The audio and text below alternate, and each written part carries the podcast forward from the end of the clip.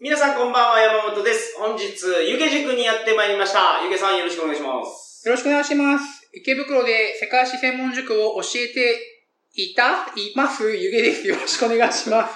あなんかそはいれ、ちょっとずつ変わってきてますよね、今までで。えーと昔はあの、池袋で世界史を勉強してる湯気です。はいじゃなですか。今は何なんです今ちょっとコロナで、かはい。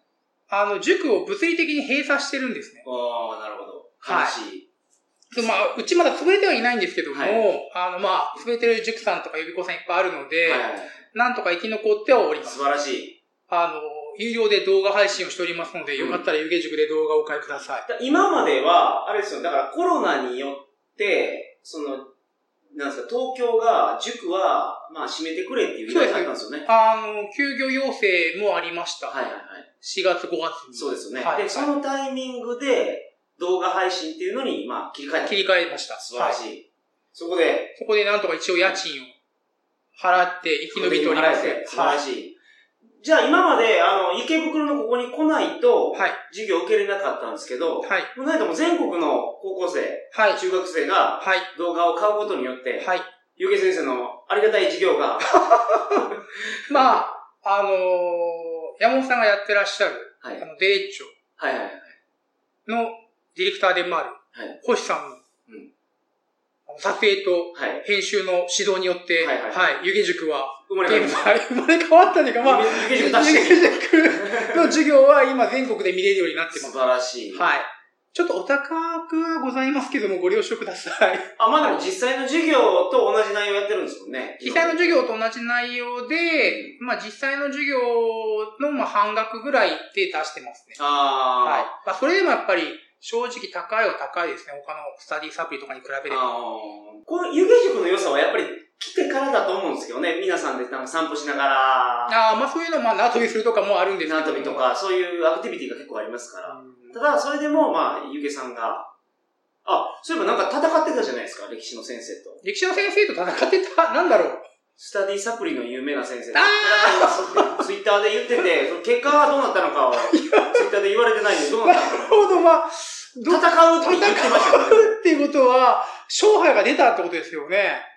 って言言ってましたよね。言ってました、言僕ってました。ははいいははいいはい。急に話は変わるんで、そうですね。まあ、うーん、伊藤ガチ先生、あの、はいスタディサプリで、世界一番社会科の生徒数が多い先生。そのうんまあ、世界で一番、世界史で一番。いや、世界です、多分。え、日本史も、政治経済も、倫理も、教えてらっしゃるんですよ。はいはいはい。あと、中学地理とかも教えてらっしゃるのかな。うん。とにかく非常に広い人で、はい。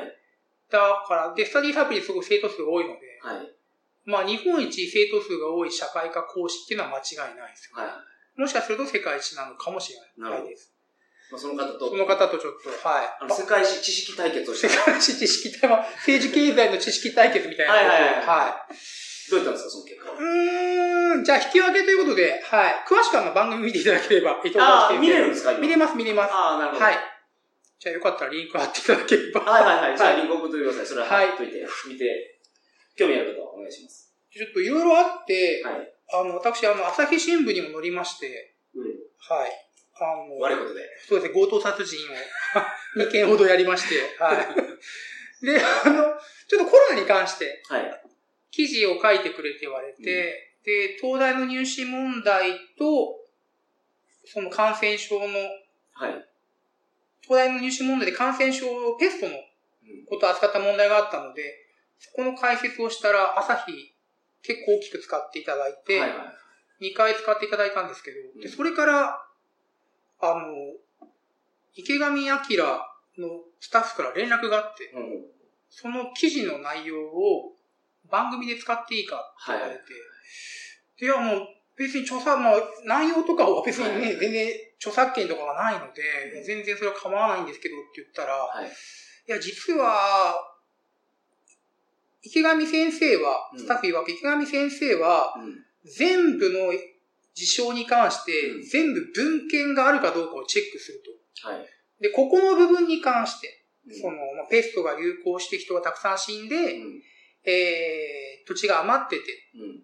ていうのは文献まで確認できたんで、土地が余ってて、うん羊を飼うようになったっていうところまでは、湯気先生の言う通り文献で確認できたんだけども、うんその後、牧羊犬、シェパードうん。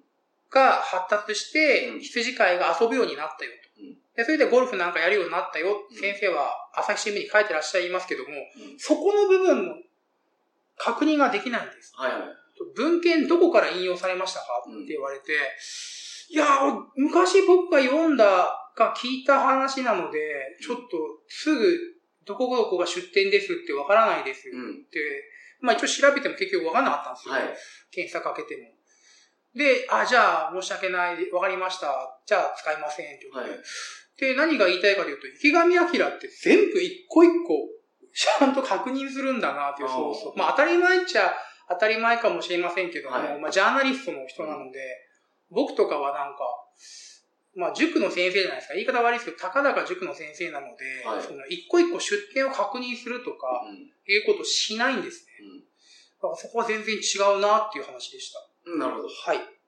ありがとうございます。で、ちょっとこれじに、ゃあ、本日の問題は何でしょう本題かは、い。何でしたっけあ、言語の歴史。はい。はいいい。よですね。ははいい。よろしくお願いしまろしくおす。願いします。それでは、トリカゴ放送始まります。はい。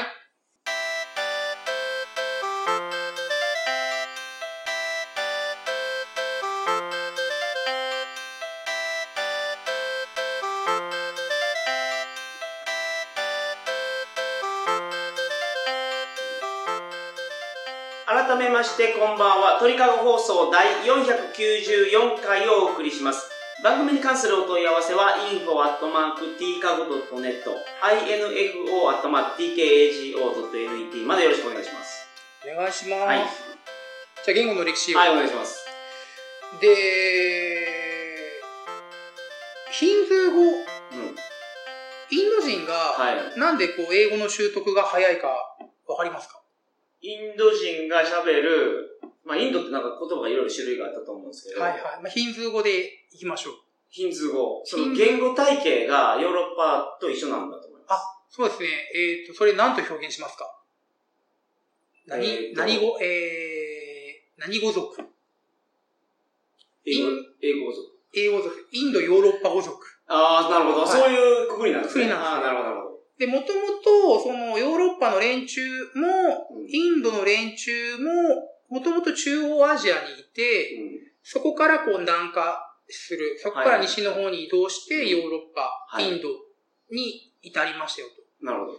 だから、ヒンズー語でお父さんのことファタ、お母さんのことムタと言います。うん。だから言語系統は非常に似ているはい。と。で、言語系統が非常に似ているので、まあ、言葉だけじゃなくて、文法が似てるんですよね、多先生文法が似てます。文法が似てます。その、分。だか、ら、その、英語とドイツ語が近いとか、はいはだい。からその、フランス語も一緒ですかフランス語まあも一イ緒ンかなあのヨーロッパ語、え同じヨーロッパ語系なので、だから日本語で言うところの、その、テニオ派とかじゃなくて、そうです、そうです。その置いてる場所によって、ああ、そうですよね。目的語が一番最後のとかいう、あの形なんで。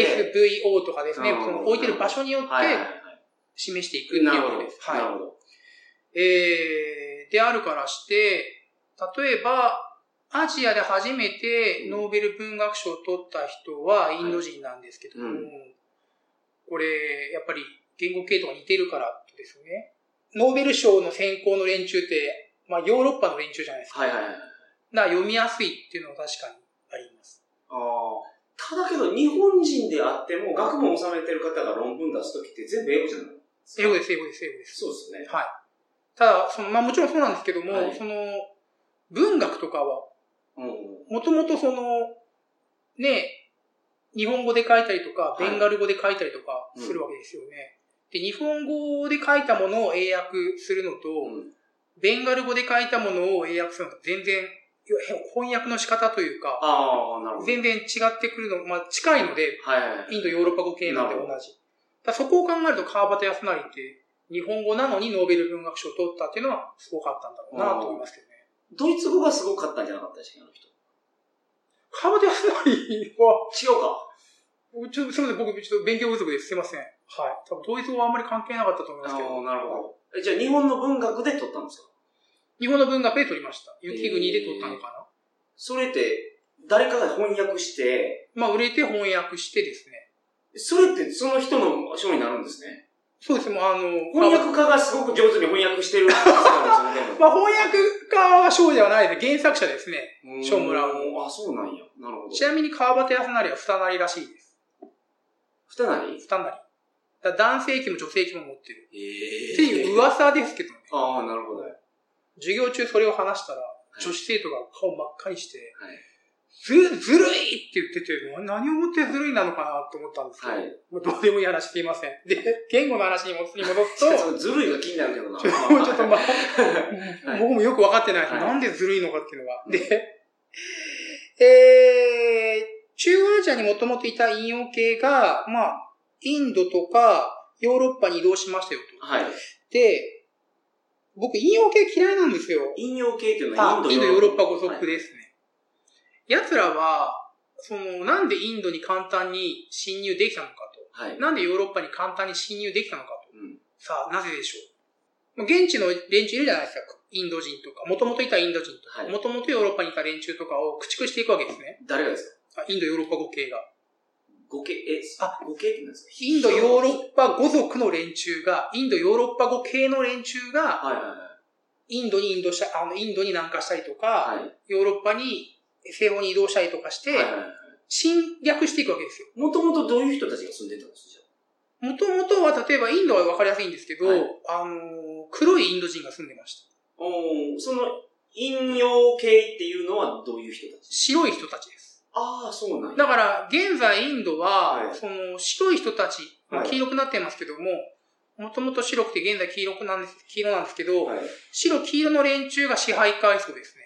おーで、昔から住んでいた、昔からインドに住んでいた黒いインド人っていうなのるほは、どは非支配階層にい。、うん。まあなってて、はい。で、それはカースト制ですね。はいはいはいはい。なるほカーストっていうのは現地語では、いそのバルナって言ってて、ど。はい。で、バルナって色って意味なんですよね。うんお前色ついてんなっていうことで、バルナだったんです。ええそうなんや。そこでもあれなんですね。あのー、肌の色でも差別があるんですそうね。あ、まあ、差別そうですね。まあ、支配してる連中、まあそうですね。インドに侵攻してう支配してってことですね。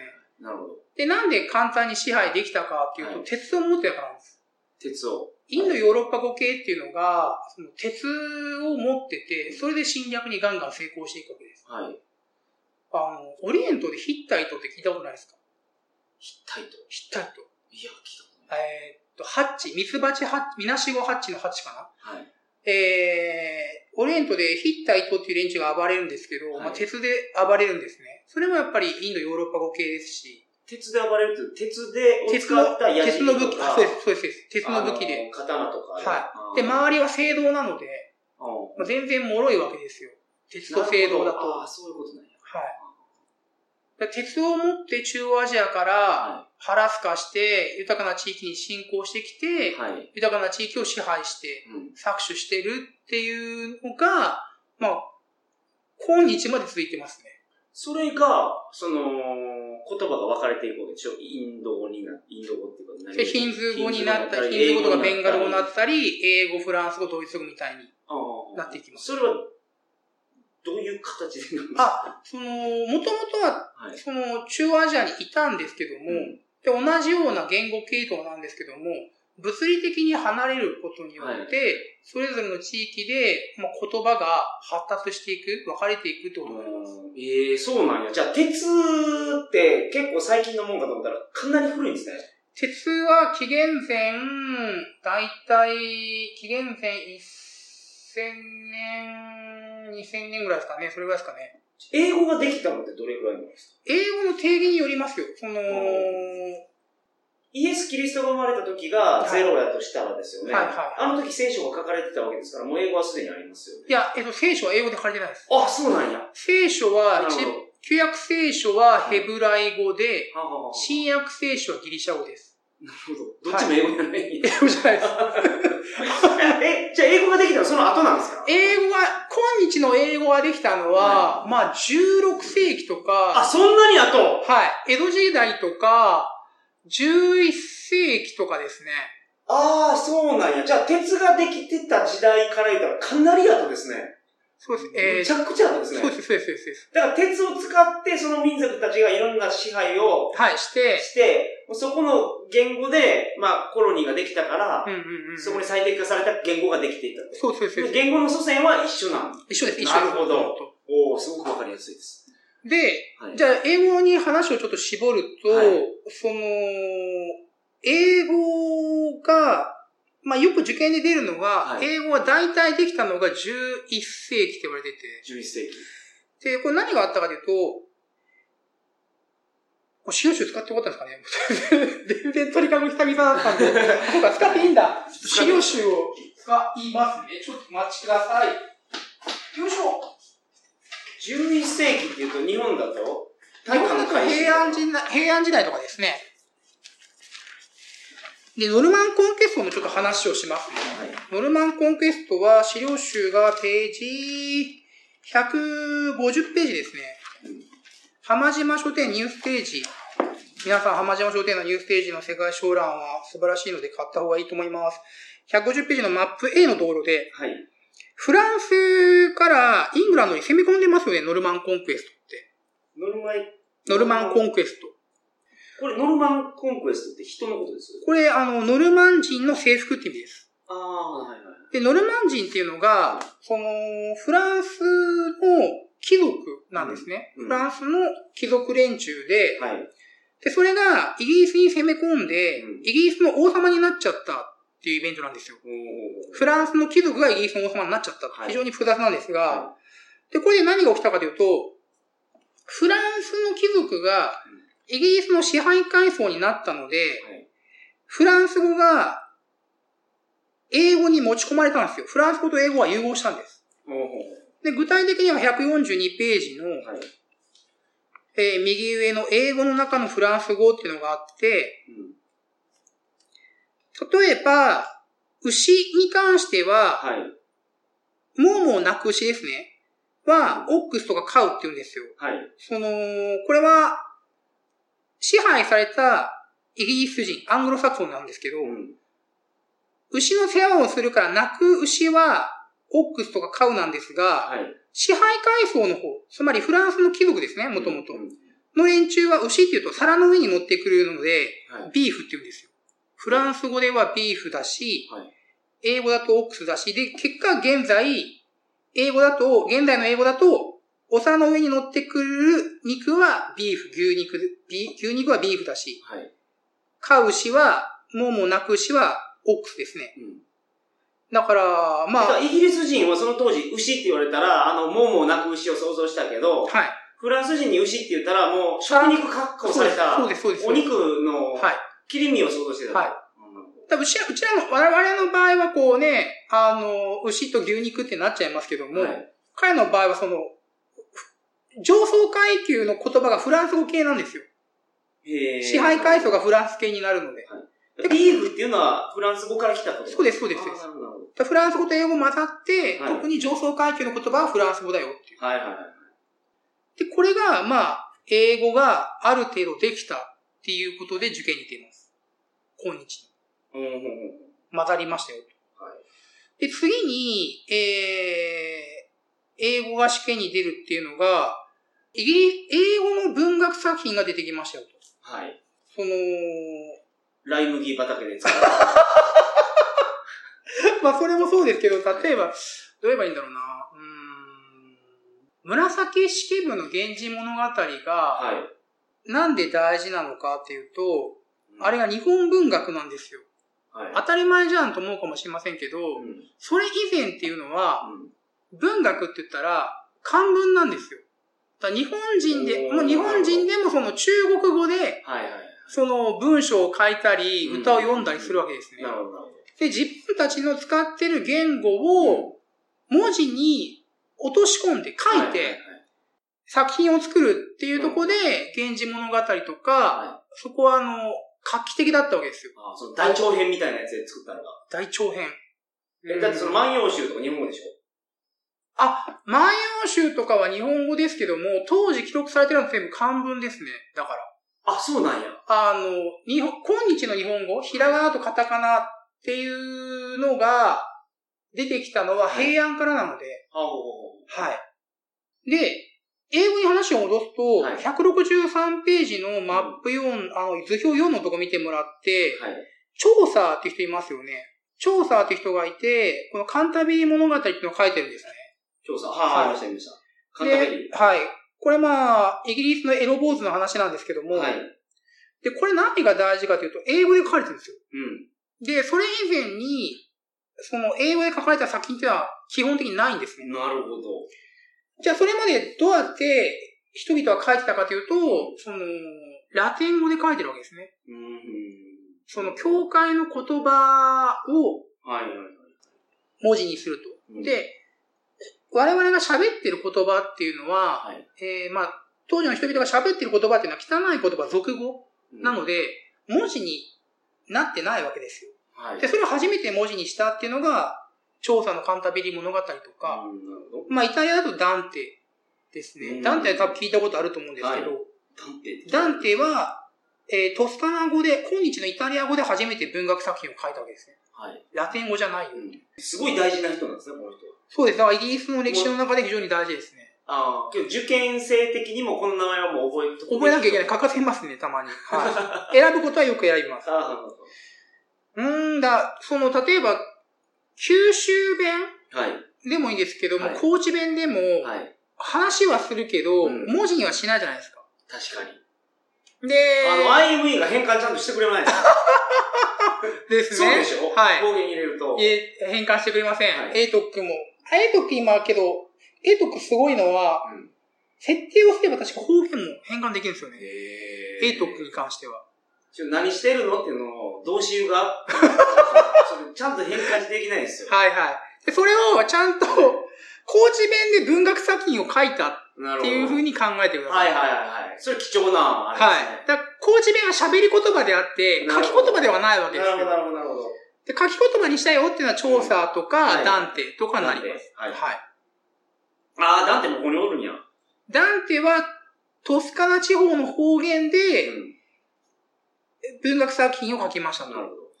で、トスカナ地方の方言は、今日の何語でしょうイタリア語じゃなイいタリア語、イタリア語です。あ、イタリア語が特殊な地方で。トスカナ地方の方言、フィレンツェの方言がい、今日、イタリア語になってます。はいはい。だから何が言いたいかというと、俗語から国語になります。うーん。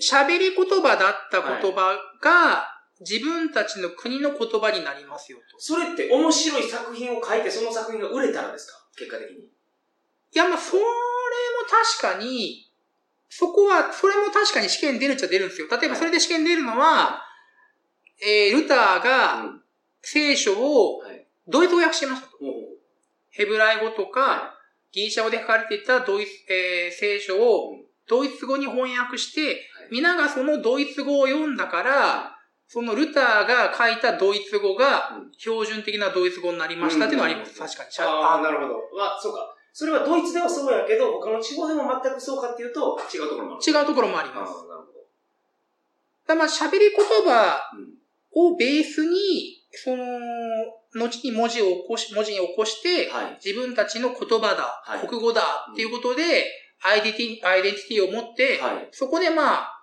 国になる。はい。それ以外の連中とは閉鎖的になるっていうのはあります。だから、九州弁をはい。文字に起こして、はい九州弁の辞書を作って、うん九州弁の文学作品、はい。九州弁で全部、えー、県庁とかの文章を作るわけですよ。はい。はい。で、これからは、えー、九州弁を、えー、九州語にしようと。はい。まさ か。まさか九州のの、放送が。 あの、九州フリーセックス共和国の建国の過程におい建国のためて、にははい。まずはそのステップを踏んでいくのはい。が、喋り言葉を、歴史的に正しい方法やと。そうです。喋り言葉をちゃんと文字にしていくっていうのがまず第一歩なんですねなる。ほどねはい。そのためには、ちゃんとエイトクの設定をいじって、九州弁もなるほど。文字化しなきゃいけないんですけど、はいここでまた問題があるんですよね。熊本弁と博多弁どっち使うんだっていう。は似てますよね、でも。い。似てるんですけど、やっぱ違いますから、まあまあ、違うは違うけど、その九州はやっぱり九州全体が似てますもんね。いやー、けどそんなに簡単に言うとあれですよ。熊本県民も福岡県民も切れますよ、多 分。いやまあまあ、似てるでいいじゃないですか。その東北弁と全然違うじゃないでしょ。 まあまあまあまあ。けど、高知弁と愛媛って結構違うでしょ。違うは違うけど。山はい挟んでると違うんですよ。はい。あ、なるほど。ただ、熊本と大分って百何十キロしかないんですけど、間に阿蘇山あるから全然違うんですよね。えで、まあで、こんな感じで、だから、九州弁を作ろうと言ってー。も、はい。そこでこう、揉めるわけですよ。どこのだ言からど葉れかにせない感じですそうねで。で、僕、博多弁が一番好きなんで、博多弁にしまいしや、たダメです、ダ メです。福岡県民は敵あれが可で愛いす。博多弁が可愛いで福す。岡県民は敵です。あいつらは全部鬼ですからね。はい。で、話元に戻して、はい。えー、だから、ちょっと話変わりますけど、その、日本語を制定するこれ、れからこれが日本語ですよ、はい。標準語ですよ、とはい辞書作りますよ、と、小学校でこういうの教えてくださいという時も、東京の言葉を、うんその、標準語としたわけですよね。そうですね。はい。だからその、高知の言葉も、九州の言葉も、それは方言だということで、文字化されなかったわけです。はい。だからその、どの国の、どこの地域の言葉を国語にするかっていうのでも、揉めることはありますよ、とですね。あーなるほど。だから、日本でも、はい。その昔、都は京都にあったわけでしょはいはいはだ。いから標準語は京都弁やったわけですよね、昔は。まあ、えーっと、すだから天皇ごい。家はいとかは、はい。平安時代とかはそうかもですね。そうですよね。はい。で、それが、都を東に移して東京になっそうですね。て、まあ、鎌倉とその時にかになってです本ね。とかができるようになったからでしょあ、確かに、このおっしゃる通り、その、江戸時代ができて、で、江戸幕府っていうのはそこそこ影響力あったので、はいまた江戸っていうのは出版文化が、うんさっき、えー山本さんがおっしゃったように、その売れた本はい。の言葉が標準語になるんでしょって言ったように、江戸の出版文化っていうのがあるので、そこで言語の統一がある程度なされたっていうのはあります。なるほど。おっしゃる通りです。はい、そこは。ただ日本の言語統一と、ドイツの言語統一は確かに、あのー商業出版の影響がやっぱ強いっていうのはありますね。うんうん。まあそうです。昔はだから、そういう何か物語を伝えたりするのに、うん書物うか、もう琵琶弾きながら、 ん。ビア方式ですね。はいはいはい。 あんなんしかなかったわけですもんね、うんその物語。そうです、そうですそうです。はい。そうですね。で、えっ、と、話を元に戻して、はいあ、で、英語ができたっていうのが、うんまあ、その、ノルマンコンクエストで、はいフランス語で英語混ざったりとか、うん英語が文字化されるようになって、はい。英語の文字化の完成形がシェイクスピアですね。確か。ああ、なるほど。はい。ベニスの商人とか。そうですね。だから、そっか、まあ、イギリスも確かに、日本とかドイツと同じように、確かに商業出版を経て、言語が統一していったという要素は、確かに大きいかな。それを考えると。そうですね。山本さんに教えてもらいました、今。いえいえいえいえ。だからあれですよ、その、日本の出版業界、特に大手の人たち、例えば講談社、はい編集長とかは、すごいやっぱり、あの、日本語とか正しい表現とか、内容がちゃんと合ってるかっていうのを、すごく気にされますね。それはその、単に自分たちの作品を売るだけではなくて、はい。それがこう、日本語のこう、フォーマットになるというか、その、国全体のことを考えて動いてますよね。だから、公越とかすごい厳しいですよね。はい。はい。で、英語の話は、これで、じゃあ、良いとして、なるほど。で、次に、はいあの、日本語の話を、はいよろしいですかなんか2週にわたりません大丈夫ですかいや、いや、渡ってほしいですよ。 その切れ目を探してないです よ。じゃあ、この辺で、次に日あ、わかりま本し語た。のちょっと時話を間ですからね。はいじゃあ、この続きは、次回、はい。ということで、大変勉強になりました。はい。それでは皆さんおやすみなさいませ。おやすみなさい。